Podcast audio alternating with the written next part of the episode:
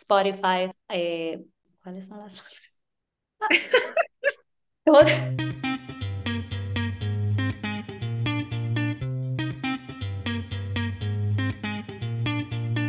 Esto es Un Ratito Entre Mamás. Yo soy Patricia, mamá de Catalina y de Sebastián. Y yo soy Grisel, mamá de Lucas y Penélope. Hola Patricia. Hola. Y en un rato, quizá, probablemente, Estefania se nos una. Ahora mismo Estefania no está, pero puede que, eh, que llegue. En algún punto del episodio ya va a llegar. Exactamente. ¿Qué hay de nuevo? Bueno, pues lo nuevo sería que estamos muy felices aquí porque como que cada día se va sintiendo mejor el proceso de adaptación. Eh, ya los niños empezaron el colegio, las actividades. Eh, he conocido tanta gente linda, de verdad, señores, los argentinos tú sabes, como que los latinos en general nos caracterizamos por ser muy cálidos, muy amables. Los dominicanos les gusta mucho como el coro, la, juntarse con la gente, los amigos, pero los argentinos de verdad que están a otro nivel. Y me encanta de los argentinos que aparte de que son muy lindos, muy cálidos, también son muy educados, como que tienen unos tienen muy buenos modales. Ah, la gente aquí ha sido demasiado linda con nosotros, dándonos la, bienvenida, haciéndonos sentir como eh, a gusto. Y como que cada día se va sintiendo mejor. Hoy fui a una tienda que encontré como muchas cosas que no había encontrado en el supermercado eh, que vamos usualmente. Y yo salí feliz. Y, y encima de todo me dice el muchacho, eh, pero mira, llévate, porque yo estaba como que, ay, quiero ver los precios, pero ando rápido. Y él me dijo, no, no, no, pero mira, anota mi teléfono, escríbeme y yo ahí te voy a mandar el PDF que yo tengo con todos los precios. Y después tú me haces el pedido por aquí por WhatsApp y tú nada más tienes que venir y recoger. Entonces, tú sabes, esas son como también las, las cosas chulas de América Latina que no tenemos en Estados Unidos. Bueno, con decirte que hace un ratico, a las nueve y pico de la noche, yo fui donde la pediatra de los niños, a su casa, a buscar una, una receta, solo en América Latina. Wow, no, pero tú sabes que Patricia me alegra mucho escuchar como que ya te estás adaptando eh, y se te nota en la cara que ya te estás soy otra. Eres otra persona y esto como que me da mucha felicidad porque sabemos que ha sido una adaptación muy difícil para ti. Entonces, nada, y ahorita tú estás llorando por toda esa gente que tú vas a dejar en Argentina. Eso es lo grande que yo digo, yo me hace tanta falta Utah, me hace tanta falta tanta gente, pero lo grande es que yo sé que después cuando yo me tenga que devolver me va a pasar lo mismo con lo que yo dejé aquí. Entonces, mira, eso de estarse mudando no es fácil en conclusión. No es nada fácil. Patricia, pues recuerda a nuestros, eh, a nuestros oyentes dónde pueden encontrarnos. Les recordamos que nos escuchan por todas las plataformas de podcast, Spotify, Apple Podcast. Si quieren comunicarse con nosotras, nos pueden mandar un email a un, un ratito entre mamás a Gmail también nos pueden seguir en Instagram y en Instagram nos pueden dejar mensajes. Cuéntenos qué les parece, sus sugerencias. Compartan los episodios también con las personas que ustedes creen que se puedan aprovechar de los episodios. Y algo nuevo que tenemos es que ahora, si nos escuchas por, por Spotify, puedes dejarnos un comentario. Debajo de cada episodio hay una cajita donde dice qué opinas de este episodio y ahí nos puedes dejar tus comentarios, lo que sea que nos quieras decir. Eh, también nos puedes dar a suscribirte o a seguir en Apple Podcast o en Spotify y eso va a provocar que nosotras estemos como más visibles y que cada vez que salga un episodio nuevo, pues tengas la notificación inmediata de que ya salió un nuevo episodio. O sea que ya saben. Ahí nos encuentra, gracias. Hacía mucho, Grisel, que no teníamos invitada, o sea que esta invitada es extra especial porque ya hacía como siete, ocho episodios que estábamos nosotras solas y ya de nuevo tenemos una invitada, o sea que se siente súper bien. hoy tenemos a Joanny Quiroz. Bienvenida, Joanny, a un ratito entre mamás. Hola, ¿cómo están? Súper bien, felices de tenerte y, y también yo estoy tan feliz por este tema, como que me siento súper apasionada y como que quiero saber más. Pero eh, antes de empezar, Joanny es licenciada en psicología, mención clínica, tiene una maestría en psicología infanto-juvenil, certificada en disciplina positiva, educación sexual humana, psicología perinatal y es entrenada en terapia de juego y mucho más, que ella nos, pues, nos va a contar. Y mucho más, entrenada en mamá, por ejemplo. Así es, yo soy, además de ser una profesional del área infanto-juvenil, también tengo tres, vamos a decir que tengo una universidad en mi casa, porque tengo hijos de varias edades, tengo 5, 11 y 13, que yo diría que cuál de la primera y última más retadora de las dos, o sea, no hay, no, no hay terribles dos, hay terribles 14, yo creo. Ay, Dios mío, Joanny, tú sabes que, que te, te, vamos a tener que invitar otra vez. Yo les, les estaba diciendo a las chicas, y perdón que te interrumpa, pero que no puedo. Tengo una prima que tiene hijos, yo tengo primos que son muchos, mucho mayores que yo y tienen hijos ya en universidad, adolescentes, y ella tiene uno que todavía está en el colegio y tiene otros que están en la universidad. Y ella decía, ella me comentaba como que, wow, yo puedo ver la diferencia, aunque no son tantos años, la diferencia de generación, cómo eso hace que los niños se comporten de una manera totalmente diferente y vengan unos retos totalmente diferentes. Y yo dije, mira, esto es un tema para el podcast, para que las que tenemos niños todavía que son pequeñitos, nos vayamos preparando para esas etapas, y, porque ella, ella me decía como que de verdad es, es difícil, estos son etapas difíciles. Ay, sí, pero yo, yo creo que yo creo que no hay ninguna edad terrible como tal, pero realmente cada una trae un reto diferente y no solo por la etapa, sino por la personalidad de cada hijo. O sea, son tres, pero los tres han pasado por X edad, por ejemplo, de los cinco años que tengo la más pequeña, y, y, los tres han traído retos totalmente diferentes, pero totalmente diferentes. Y yo creo que, que parte de, de, todo esto de ser mamá y de poder eh, como sobrellevar todo lo que tiene que ver con la crianza es precisamente saber que nuestros hijos son totalmente diferentes, aunque se hayan criado en la misma casa y hayan salido del mismo vientre, son totalmente diferentes. No, claro, y yo, yo que tengo mellizos, y bueno, y aparte de que son hembra y varón, claro, son diferentes, pero es increíble, o sea, las, las decisiones como que toma cada uno son tan particulares de ellos. O sea, como que no, o sea, aunque les estemos enseñando los mismos principios, los mismos valores, ellos toman las cosas de una manera totalmente diferente. Entonces, sí, totalmente. Definitivamente, y vas a tener un hijo que es más retador que otro. Y no necesariamente, y aquí sí vamos a hablar un poquito del tema, que, del tema central de esto, que es la autoestima. No necesariamente lo, los retador va a ser mm, eh, negativo, no va a ser retador para, para hacernos sentir que somos malos padres o para que pensemos que son malos hijos, sino retadores en su personalidad. Por ejemplo, eh, hay uno que, que, te va a salir, eh, que rebate ideas, que no se queda callado ante las ideas de los demás, no, no busca aprobación de otros diciendo todo que sí o diciendo sí estoy de acuerdo. Y, y yo lo veo todos los días. Todos, todos mis hijos tienen una personalidad totalmente diferente y reaccionan diferente al medio que les rodea, a los padres que están ahí con ellos, a sus hermanos. Entonces, como que poder aceptarlos a ellos así mismo, con su personalidad, aunque uno intenta ir moldeando poco a poco, pero nunca que querramos como, como moldear tanto, tanto que cambiemos la esencia de ellos. Yo creo que por ahí comienza todo. una vez yo leí, cuando, mis, cuando Catalina probablemente era bebé, todavía pequeñita, yo leí que probablemente esas características de tu hijo pequeño que ahora te, te ponen al borde, van a ser las grandes cualidades de, esa de ese niño como adulto. Claro que sí, porque ese niño retador de este tipo que estamos hablando es un niño que no, que difícilmente va a soportar bullying. O sea, es muy difícil que le hagan bullying porque además de todo está muy seguro de su personalidad. Y como no se queda callado, probablemente alguien le va a decir, mira, tú tienes, como ha pasado, tú tienes el pelito largo, tú pareces niña. Bueno, si tú lo dices que parezco niña, yo, yo no creo. Yo me siento muy bien con mi pelo así. Y también puede ser, por ejemplo, no, no quiero compartir con ustedes en este momento. Ah, pues entonces tú eh, eres raro. Y me refiero a raro cuando le dicen a los niños como que no te gustan las niñas, que no quieres compartir con nosotras.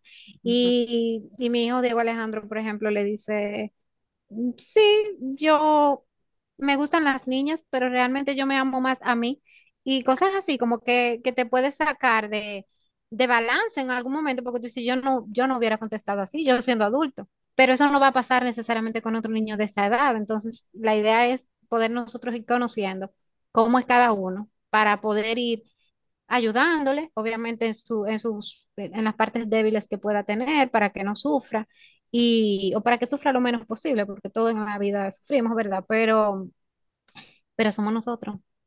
La base de todo somos nosotros. Ujú. Bueno, y Joanny, yo medio te interrumpí cuando tú estabas hablando más de ti. No sé si hay algo más que nos quieras contar sobre, tu, sobre ti para que empecemos como de lleno en el tema de hoy. Bueno, aparte de que soy mamá de tres, soy esposa también, así que eh, tengo muchos retos. Aparte de eso, y además de todo, me, lo que más me gusta hacer, además de hablar de crianza y de este tipo de temas, también es educar en sexualidad, que pienso que también tiene muchísimo que ver con la parte de la autoestima, porque hay mucho que trabajar ahí, con la parte del cuerpo. De, cómo, de cómo vemos el cuerpo, de cómo, de cómo sentimos el cuerpo y de, y de cómo hemos sido educados acerca del mismo. Todo eso está enganchado a la autoestima. Nosotras invitamos a Joanny porque queríamos tocar este tema que nos parece, nos parece súper interesante y es el tema de la autoestima, pero específicamente cómo nosotros podemos, cuáles son las señales que podemos ver en nuestros hijos que pudieran indicar una baja autoestima, que pudieran indicar que ellos necesitan ayuda en ese sentido y cómo los podemos ayudar. Si vemos esas señales, ¿qué hacemos? ¿Cómo, lo, cómo los ayudamos?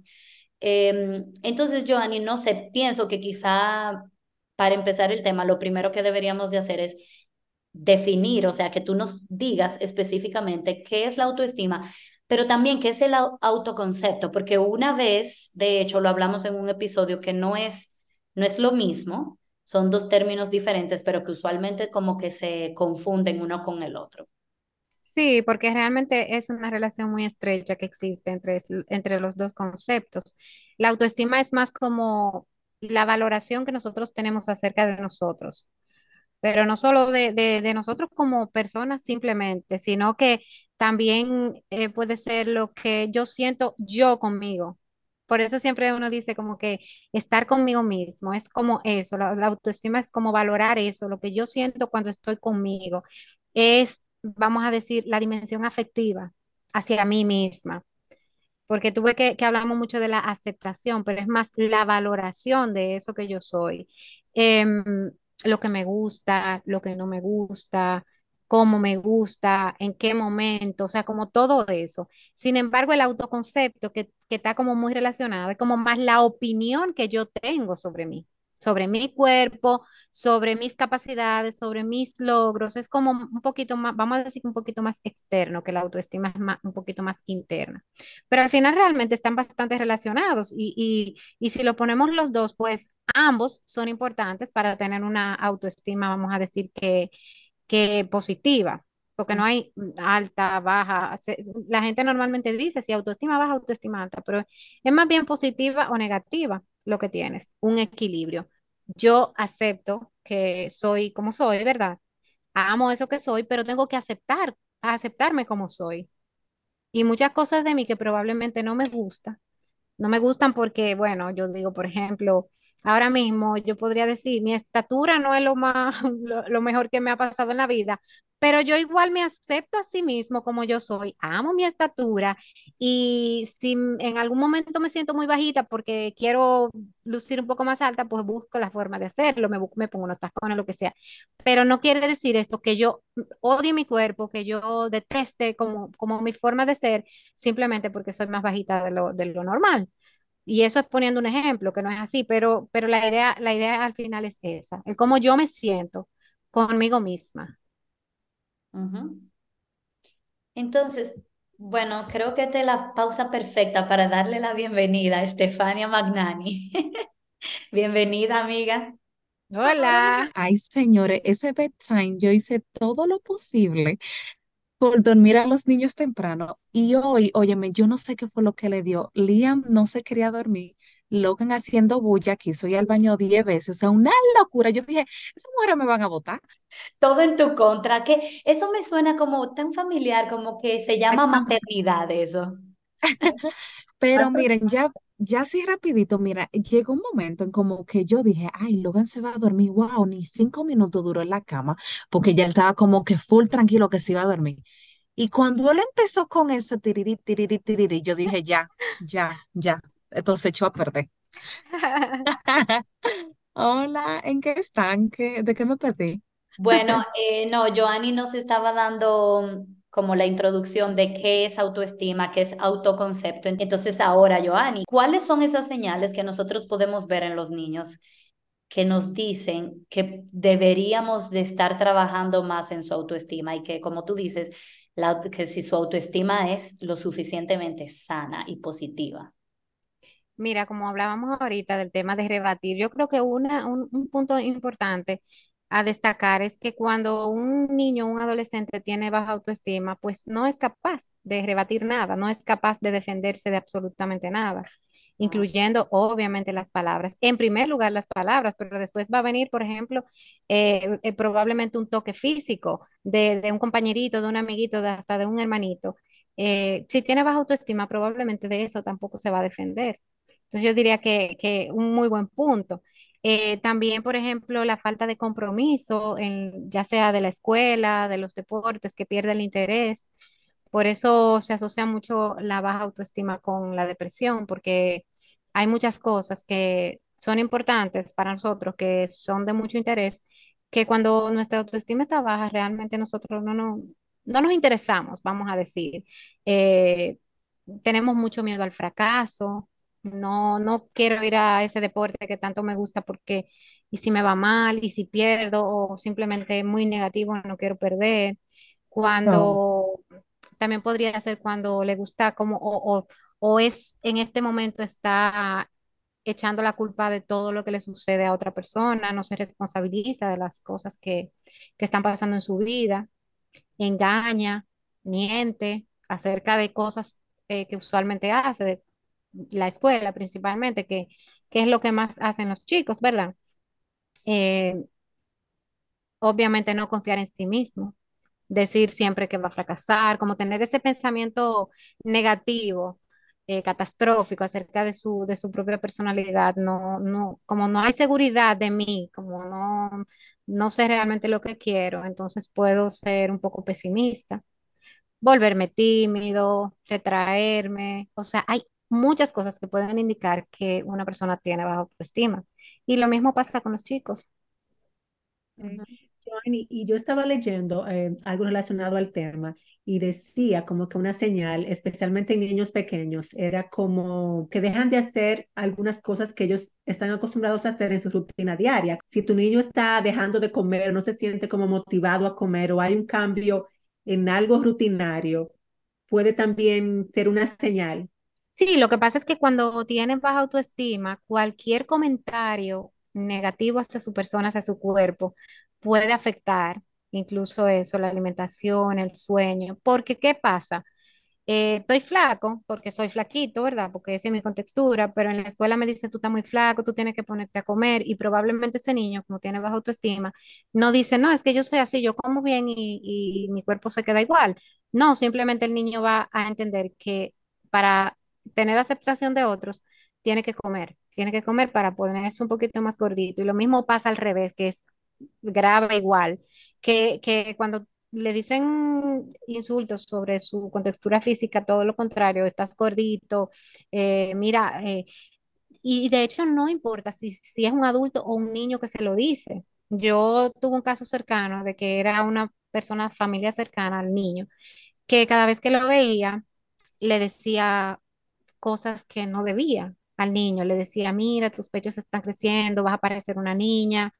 Y era un familiar muy cercano, adulto, que le decía estas cosas al niño. Entonces el niño entraba en una crisis cada vez que se juntaba con esa persona.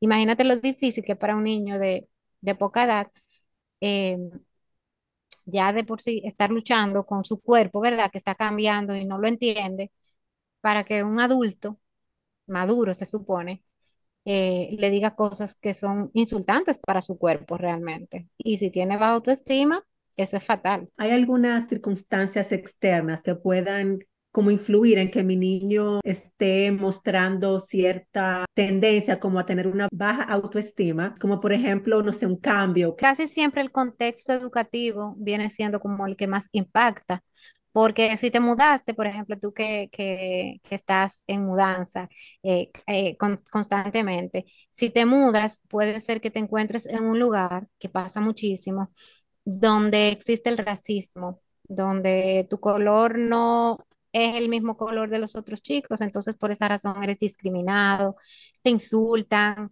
Entonces, como que obviamente ese, ese contexto externo va a afectar a la autoestima del niño.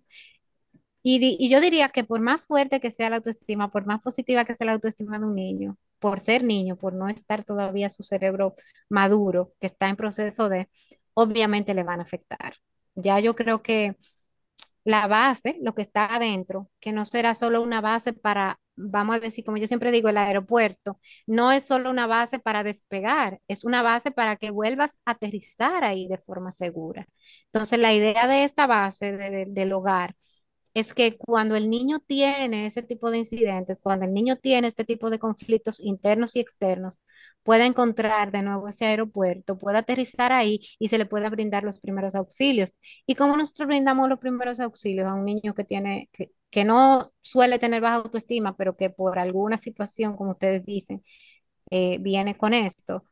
Siempre eh, dándole seguridad de que nosotros estamos con él o con ella, de que nosotros le amamos tal cual es. Hay recursos que se pueden utilizar bellísimos, bellísimos, hasta para niños de 5 años. Por ejemplo, aquí yo tengo un libro que amo, déjame ver si la chica me lo dejó aquí, porque es que ella es una cosa increíble.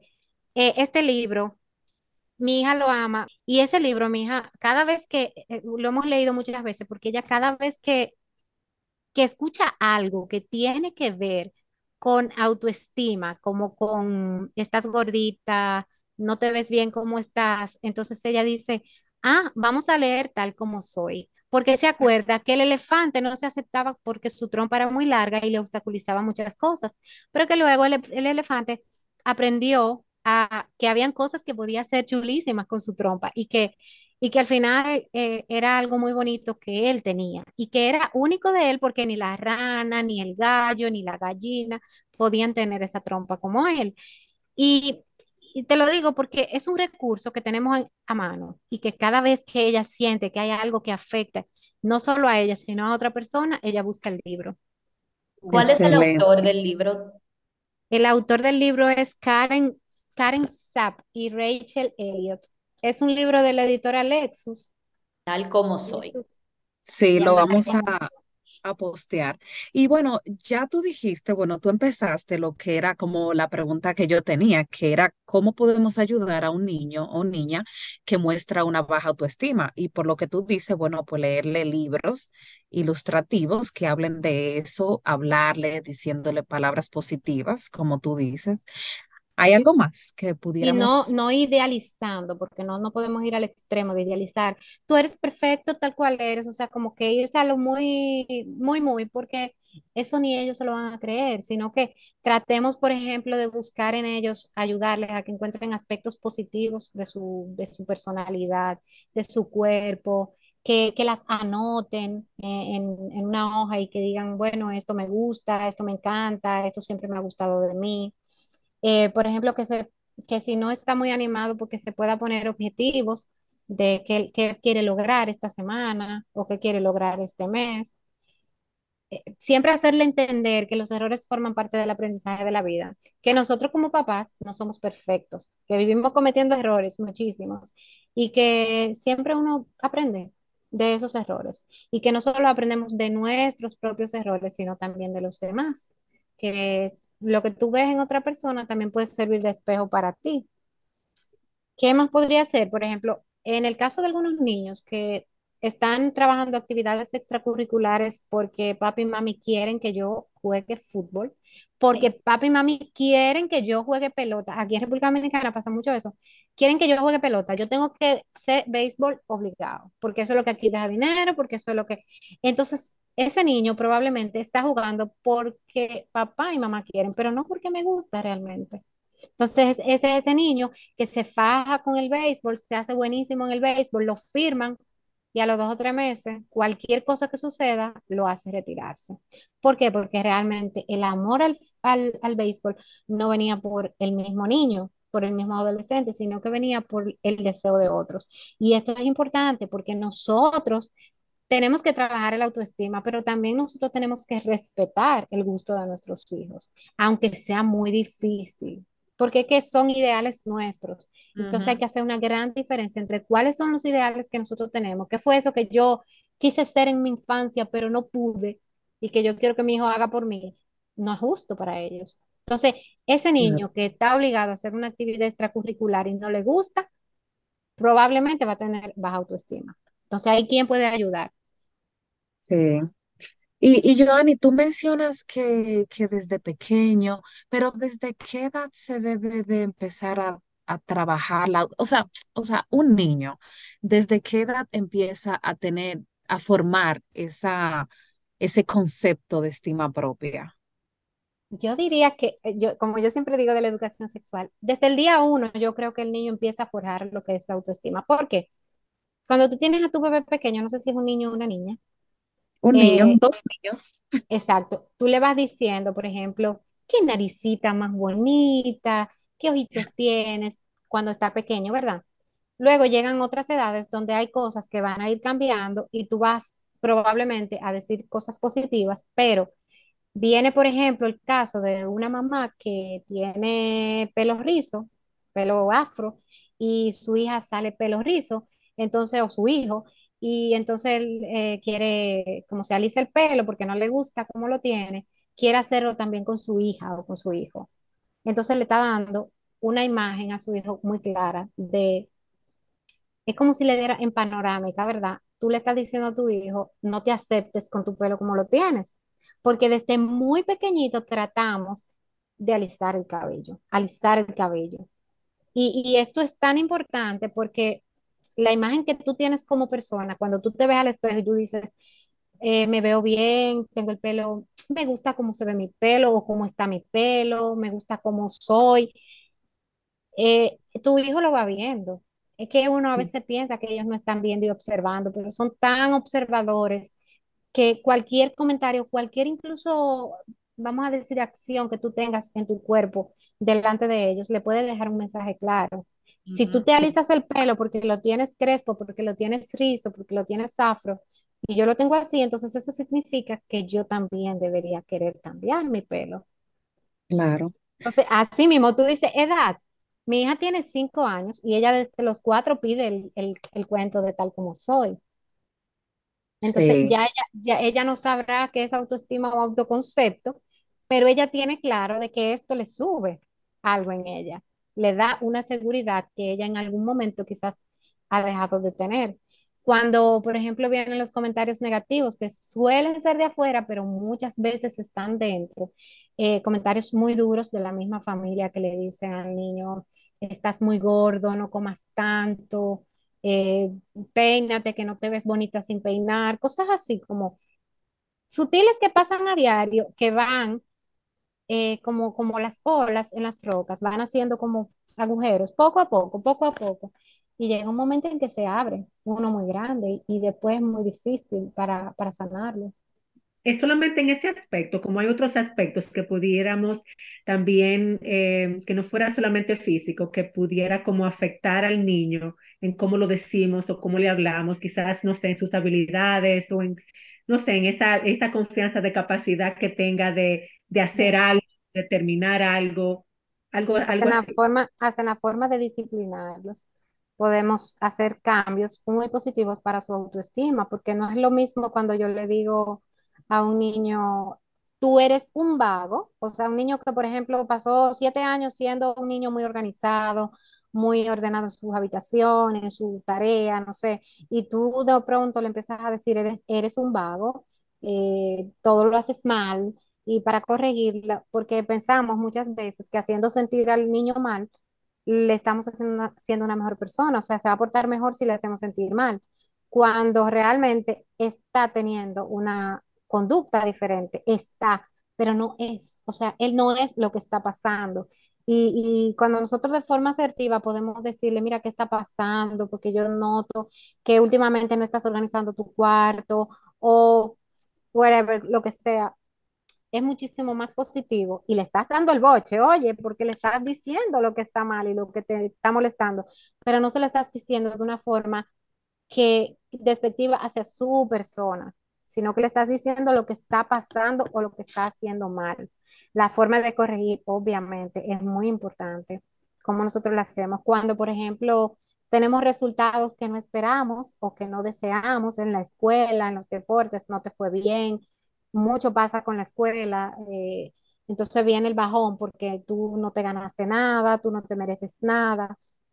Y a pesar de que nosotros tenemos que enseñar a nuestros hijos que no son merecedores de todo, ¿verdad? Que eso es algo un poco negativo para ellos, también es importante saber que su valía como persona. ¿Qué quiere decir esto? Es verdad que un niño que le fue mal en su año escolar probablemente no vaya a tener el mejor regalo como recompensa, pero esto no quiere decir que ese niño no tenga derecho a divertirse, a jugar, a hacer cosas fuera de la casa. ¿Por qué? Porque en este caso no estamos premiando la, la, conducta del niño, ya que no fuimos a disciplina positiva. No estamos premiando la conducta del niño, estamos permitiendo que el niño desarrolle otras cualidades, que, desarrolle, que se desarrollen otros aspectos que son muy importantes. De hecho, nunca se debe castigar a un niño con falta de juego, o sea, de que eh, te portaste mal, no vas a jugar porque jugar no es un privilegio, jugar es una necesidad. Entonces lo mismo pasa con socializar. Cuando tú le dices a un niño que se porta mal, eh, no vas a juntarte con tus amigos, no vas a ir al parque. Realmente tú al niño no, vamos a decir, no le estás dando un castigo como tal, sino que tú le estás privando una necesidad que él tiene de socializar y de jugar. O sea, como que poder nosotros hacer esa diferencia, vamos a ayudar a que el niño tenga o, eh, una mejor autoestima. Mira, yo tengo una pregunta, Joanny, porque tú has mencionado varias veces ese tema como de, de las actividades extracurriculares, de los deportes, de, mm, de las habilidades de los niños. Pero cómo, yo siento que es un tema como, como difícil, porque cómo tú manejas, cómo ¿Cómo le damos balance al hecho de que de respetar lo que a ellos les gusta y cuáles son sus habilidades, pero al mismo tiempo motivarlos a que desarrollen ciertas habilidades también y como que fomentar en ellos también como la excelencia en lo que hacen, porque sí, quizá eh, no les está yendo bien en algo y, y lo ideal sería, bueno, dejarlo porque a lo mejor es que no tiene habilidades, dejarlo que explore otras cosas, pero también cómo yo los ayudo a que cuando empiezan a hacer una cosa, lo hagan bien y como que le pongan empeño. Tú sabes, como que dónde está esa línea entre respetar sus habilidades, sus gustos, sus preferencias y al mismo tiempo como hacer el papel de mamá, de líder, de como de coach, tú sabes, como que cuando somos padres somos sus coach, básicamente. Claro, claro, Yo creo que definitivamente una de las cosas que podemos hacer es darle opciones. Opciones me refiero, tú, por ejemplo, tu posibilidad económica y tu posibilidad de espacio, vamos a decir, eh, son dos tareas extracurriculares, natación y no sé qué. Entonces tú puedes esas son las dos que yo podría en caso de que, entonces, poderle dar opción al niño, ¿qué te gustaría, esta o aquella? La idea es que él decide cuál quiere de las dos, pero tú estás en disposición de hacer cualquiera de las dos. Y eso le da como un panorama al niño de que no me están obligando a hacer esta, sino que eh, me están dando opciones. Eso es lo mismo que pasa con la ropa, dale opciones de las que tú quieres que use, pero dale opciones. Pasa e, exactamente lo mismo. Y lo segundo, yo diría que es también cómo nosotros como papás nos comportamos cuando el niño está ganando o perdiendo, también dice mucho de cómo puede ser su autoestima, porque la idea de los deportes, principalmente que son competitivos, es que se gana y se pierde. No siempre voy a ganar, no siempre voy a perder, pero tengo que aceptar cuando pierdo. Entonces, eh, que mamá y papá le puedan dar aliento cuando pierde y decirle, mi amor, lo hiciste súper bien, perdieron, pero lo hicieron súper bien, o mejor dicho, ganaron experiencia, o mm, Lo la próxima vez lo va, lo vas a hacer mejor. Eh, igual hacía mucho calor, vamos a tomar un helado después de ese, de esa corrida que diste. Mm, eso pu- puede hacer una gran diferencia. Sin embargo, cuando pasa lo contrario, nosotros lo que hacemos es que "Mm, la próxima vez te va a ir mejor, pero la cara nuestra dice como que, ay, mi hijo, te fue fatal. Aquí, aquí Entonces, no hay futuro, aquí no hay ellos leen todo. De hecho, de hecho, el lenguaje corporal a veces dice muchísimo más que las palabras. Y es como que tú estás diciendo que sí, pero así. Sí, sí, sí, sí, sí. Más o menos. Entonces dices que sí, pero con la cabeza y con el cuerpo y con los ojos estás diciendo que no. Entonces, también tratar a nuestros hijos con compasión es bueno, pero tratarles con pena es terrible. Como, ay, pobrecito, que no sabe, que no puede. No, él no- nunca le va a ir bien en eso. Entonces, los niños escuchan todos esos mensajes de nosotros y eso va calando dentro de su ser y va bajando su autoestima. Yo diría que en, en primer lugar la autoestima de, de nuestros hijos depende mucho de nosotros. Que la idea es que la desarrollen y después puedan ellos como que arrancar solo, pero depende mucho de nosotros. Algo que iba a comentar con relación a tu pregunta, Patricia, también es como que algo que yo hago con mis niños, que los dos están en, en equipos como de competencia, principalmente la niña, que ella baila y de manera competitiva, es como tener o promover como una comunicación abierta con ellos. No hay un día que yo no le pregunte a Penny, ¿cómo te sentiste? ¿Te sentiste feliz? Como, eh, ¿te gusta, te gusta bailar? ¿Qué, qué, qué, quisi- qué otra cosa quisieras hacer? Y ella siempre me responde, no, mami, a mí me encanta bailar, yo quiero ir a bailar. Entonces, Siempre y como cuando estés abierta, que un día ella te diga, yo, yo estoy como cansada de esto, ya yo quisiera hacer otra cosa, o yo quiero un descanso, porque eso también puede pasar, que tiene varios años practicando una disciplina y te dice, te dice como que ya estoy cansado, no aguanto más, y te pide una pausa, y la pausa realmente es una pausa. Después de un tiempo te dice, ok, ya descansé, ya como que quiero regresar, pero también estar abiertos a que los gustos cambian, y puede que el niño simplemente diga, bueno, ya yo bailé gimnasia como que más de lo que yo, ya yo hice gimnasia más de lo que yo quería, ya yo me aprendí todos los saltos, yo no lo quiero hacer para la vida, para ser buena en eso, sino que ya me cansé, ya quiero otra cosa, quiero natación ahora. Eso puede pasar. Claro. Ahí está el tema de que usted quiera que su hija sea gimnasta obligado porque usted no lo pudo hacer. Como el ballet, por ejemplo, el ballet es una disciplina que la mayoría de las mamás quieren que sus hijas lo hagan porque no pudieron hacerlo, porque no se les dio. La mayoría de, lo- de, lo- de las mamás, porque la niña no decide que quiere ir a ballet. Es como nosotros poder hacer la diferencia. ¿Es lo que yo quiero o es lo que mi hijo quiere?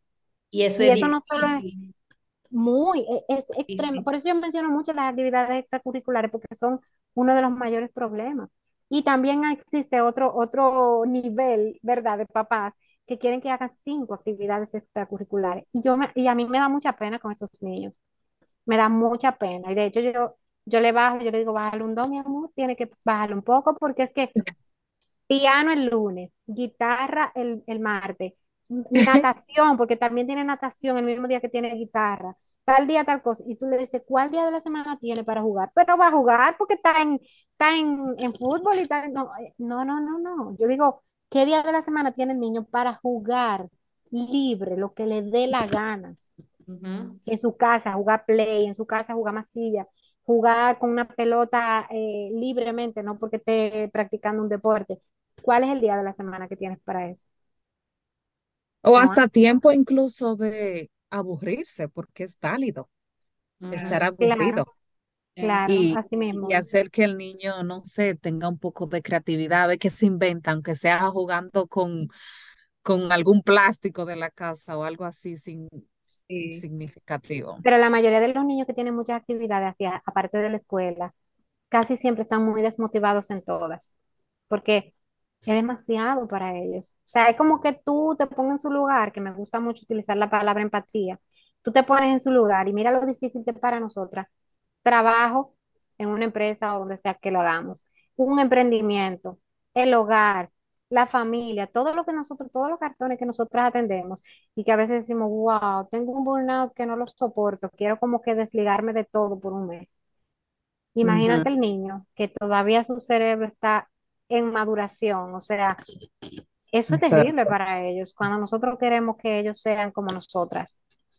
Em, Mira, y yo escuchándote, yo siento como que todo, porque tú dices, la, el, la autoestima de los niños depende inicialmente mucho de nosotros como padres. Y todo eso que tú has dicho me lleva a lo que muchas veces hemos hablado aquí, es que se requiere de un trabajo muy fuerte en nosotros mismos primero, porque todo eso de cómo le hablamos, de cómo le llamamos la atención, cómo lo disciplinamos, cómo le mm, respondemos cuando tienen un resultado o el otro, todo eso es primero un trabajo en uno que hay que hacer. Creo que hay que aprender a identificarlo cuando realmente necesitamos ese trabajo nosotros, que no podemos hacer por nosotras mismas o por nosotros, ¿verdad? Incluyendo a los papás, y poder definir, por ejemplo, la idea de que para yo trabajar esto, yo tengo que ir a terapia. Yo tengo que buscar un grupo de apoyo, yo tengo que incluso un grupo de apoyo de mamás que estén pasando por la misma situación o lo que sea. Pero la idea es que aceptemos lo que nosotros somos y cómo estamos actuando, o cómo hemos sido criados incluso, para nosotros poder eh, ayudarlos a ellos. También, por ejemplo, a mí me gusta decirle algo como a Logan y a Liam, me gusta decirle, ay, ve mi gordito, ay, mi flaquito, y así. Y como que yo misma me he dicho como que yo debería de estar, como de, de parar, como querer resaltar una cualidad física, como que yo no quiero que Logan aprenda como que gordito o, o que eso tiene un nombre, tú sabes, como que si está un chin como llenito, gordito, si está flaquito en los huesos, flaquito. Y no sé, Johnny, pero eso es como una exageración de mi parte, pensar así, o, o es como que, bueno, eso de cariño, o... Bueno, lo que pasa es que ahora mismo en este momento él no sabe lo que es gordito y lo que es flaquito. Bueno, no sé qué edad tiene, yo estoy diciendo Ah, perdón, cuatro, tiene cuatro años, ¿qué, qué tú crees? Exacto, ya cuando tiene cuatro, pues sí va aprendiendo lo que es gordito y es flaquito y sería bueno cambiar un poquito la connotación, no por exageración, sino porque ya en esa etapa eh, eh, ellos entienden lo que escuchan, entienden lo que ven. Y tú le dices gordito de cariño, pero el gordito él lo ve en la televisión y dice, espérate, eso es lo que yo soy, porque mi mamá me dice gordito. Bueno, pues, Joanny, ¿hay algún mensaje que tú quieras dejar antes de nosotros cerrar este episodio a todas las madres que nos escuchan y los padres también? Yo creo que un mensaje muy, muy especial es que siempre, siempre escuchen a sus hijos, que los escuchen con los oídos y que los escuchen con los ojos, que siempre estén observando, porque cualquier cosa, cualquier cambio, cualquier momento, eh, sus hijos pueden tener cambios que so- pueden ser casi imperceptibles, pero si somos siempre capaces de poder observar eh, cualquier cosita que vemos diferente y poder preguntar, ¿te pasó algo en la escuela hoy? ¿Te pasó algo en el deporte hoy que te notó raro? Puede ser algo tan básico, tan pequeñito, que tú le preguntes, ¿te pasa algo?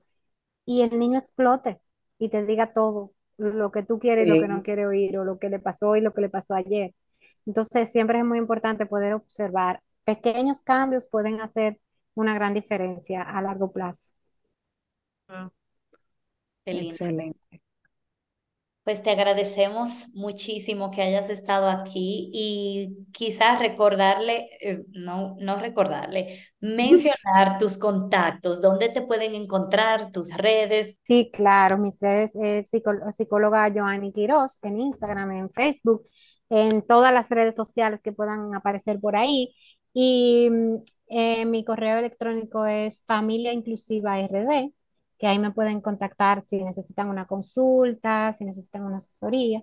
Eh, mayormente trabajo asesorías vía eh, Zoom y vía videollamada, porque trabajo mucho con personas que no viven en República Dominicana o que no viven eh, físicamente en Santo Domingo, sino que viven en, en República Dominicana, pero no viven en la ciudad donde yo vivo y simplemente nos conectamos por ahí. Así que yo creo que estoy abierta para que incluso me hagan alguna pregunta, no consultas, sino preguntas. Y si necesitan una consulta, pues yo muy feliz de atenderles por correo. Excelente. Gracias por tu tiempo, Johanny. Gracias a ustedes por, por invitarme, que yo le decía cuando comenzamos a las chicas que, que yo creo que no sé quién hizo más por quién, porque yo estaba loca porque me dijeran que hiciera algo, porque ya el reposo me tiene loca. Bueno, y te deseamos lo mejor en ese fin de que termines de recuperarte con bien. Y a todos los que nos escuchan, gracias por estar ahí y hasta un próximo episodio. Bye bye. Gracias. Bye.